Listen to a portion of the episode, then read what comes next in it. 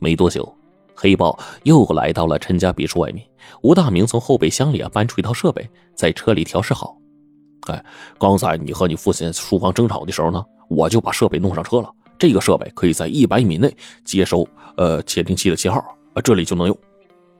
陈宇按照计划拨通电话：“小川，李夏被关押在红江大酒店，我们在酒店门口等你，一起去救他。”好，我马上到。江小川挂断电话，没一会儿，监听设备里传出了江小川的声音。只听江小川在电话里说：“陈总，刚才陈宇说要去洪江大酒店救李霞，您千万别让他把人救走啊！李霞可是至关重要的证人呐。”放心好了，李霞现在在郊外的山庄里很安全，你先稳住陈宇他们，我让匡大牙马上赶过去抓住这俩小崽子。陈宇长舒了一口气。父亲不经意间吐露李霞的下落。陈洪江在郊外的山庄是他为招待市里官员建的，叫做野趣山庄，是一个休闲的好地方。陈宇对他并不陌生。二人驾驶着黑豹来到山庄，找了个地方爬了进去，发现这里啊漆黑一片，唯有二楼还亮着灯。他们悄悄靠近了楼下，隐约听到一个女孩的哭声。他们一路摸上去，陈宇顺手摘下了楼道里的灭火器，晃了晃。到了门口，吴大明一脚踹开房门，看到李霞坐在地上抽噎着。房间里两个大汉正在玩扑克。两个大汉见到有人闯进，连忙站起身就扑了过来。当他们靠近，陈宇一把拔开了灭火器，迎着他们就是一阵狂喷，喷的两个大汉是满头泡沫，分不清东南西北。吴大明上去一顿拳脚收拾了他们，又撕下被单把他们牢牢困住。坐在车上惊魂未定的李霞道出了陆小燕事件的真相。三年前，那是一天的下午，洪江大酒店总统套房里面住进了一个省里高官，陈洪江亲自出面接待。陆小燕正是这个房间的服务员。这个官员对小燕的印象很好，晚餐时让陈洪江啊叫这个陆小燕上来一起用餐。陆小燕惧怕陈洪江，只得勉强上去。饭后，他告诉李霞说：“ 那个高官呢，简直就是个色鬼，老是色眯眯的盯着他。”晚上，陆小燕突然跑到李霞服务的楼层，说：“陈洪江让她去高官的房间清扫卫生。”小燕害怕，让李霞一起去。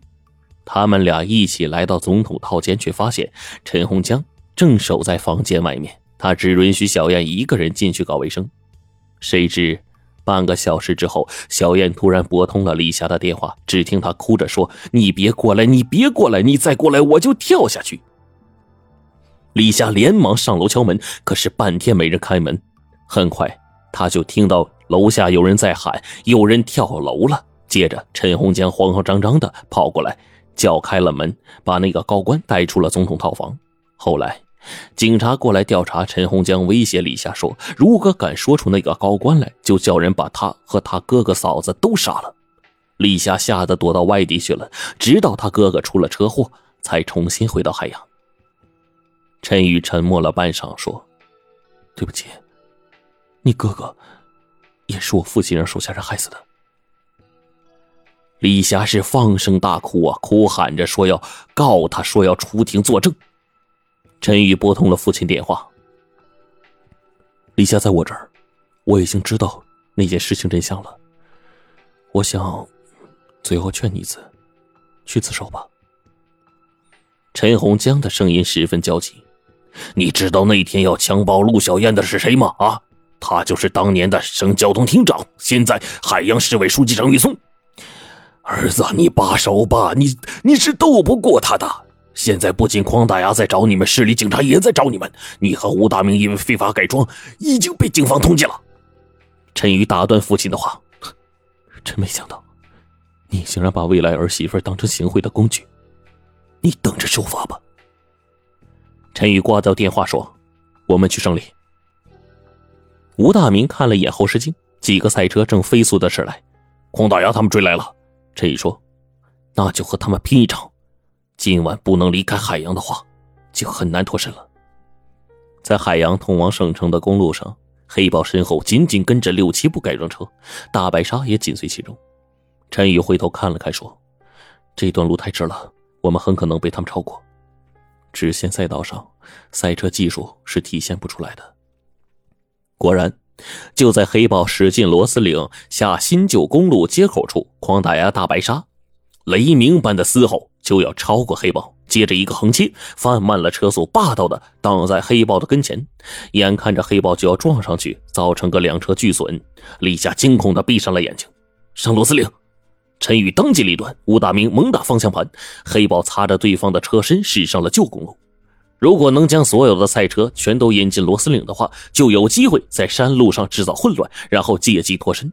可是陈宇向后看了看，发现只有匡大牙的大白鲨和另一个赛车跟了上来。吴大明练习赛车时间不长，匡大牙很快就追上来，可是他并没有超车。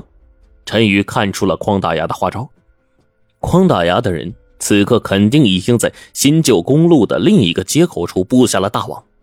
陈宇瞅着弯弯的山道，突然心生一计，他一把扯下胳膊上的绷带，对吴大明说：“我来开。”吴大明惊讶地说：“不行，你手还没好呢。”陈宇说：“骨头折了可以再接，落在他们手里就没有扳倒他们的机会了。”吴大明只好按照陈宇的吩咐，小心的和他换了座位。陈宇接过方向盘，突然加大油门，将赛车玩的像一个出笼的豹子一般迅猛无比。同时有节奏的将尾灯一闪一灭，打出了赛一场的灯语。匡大牙争强好胜的天性果然被激发了出来。大白鲨一改不慌不忙的车速，直线加速，漂移过弯，摆出了一副非要超越不可的架势。两部赛车一前一后在螺丝岭上穿梭，另一部赛车也紧跟其后。正所谓伤筋动骨一百天，每一次快速的通过弯道，陈宇的脸上都抑制不住出现痛苦的表情，额头的汗水就像下雨般的掉落。可是陈宇却还是平静的告诉吴大明如何掌握弯道漂移的技术要领。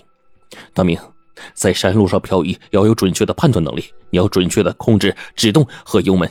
漂移的幅度过小，不能快速的通过弯道；幅度过大，又容易划出路基。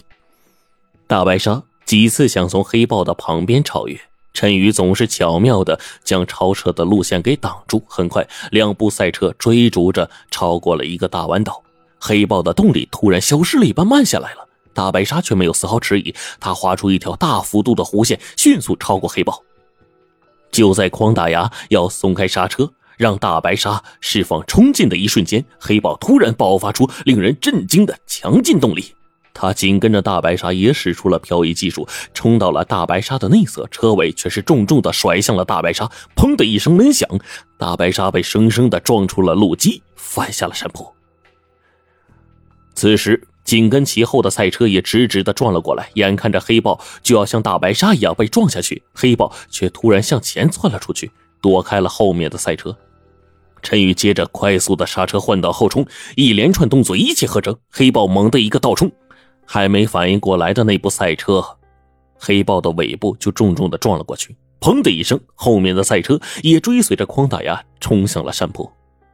陈宇迅速掉头，黑豹向着来路飞驰而去。下的山来，这边路口果然没有一部赛车。在路口处，远远看到市区方向有警灯闪烁，朝着这边飞速的扑来。李霞紧张的浑身发抖，问陈宇能不能找个地方先躲藏起来。陈宇想了想，毅然将车头朝着省城的方向说：“我有办法脱身了。”很快，黑豹就来到了螺丝岭和新公路的另一个街口。远远看到好几辆赛车将路口堵得死死的，陈宇加大油门呼啸而去。等匡大牙的手下手忙脚乱的在地上发动车子的时候，黑豹已经冲出老远了。这个时候，吴大明见到陈宇的脸色已经越来越苍白，知道陈宇的伤痛非常的厉害。可陈宇死握着方向盘不肯放。正在吴大明坚持要替换他的时候，陈宇突然将车停住了。他扭头对着李夏说：“前面的河边有一个客运码头，你们下车搭早班客轮去省城。除了我，没人会知道你们走水路。”吴大明和李霞不约而同的问：“你怎么办？”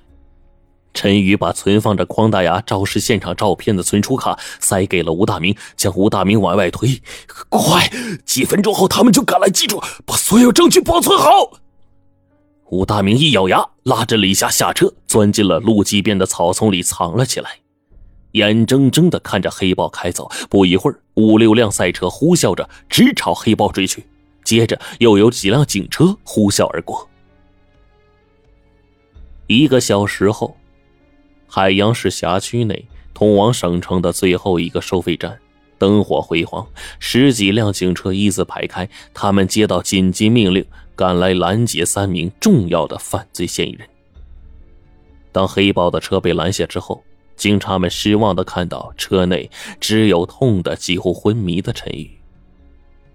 清晨，一艘客轮正稳稳的行驶在海洋市通往省城的河流上，客舱里的两个年轻人疲惫的依偎在一起，但是他们的脸上，却是充满了对未来的期待。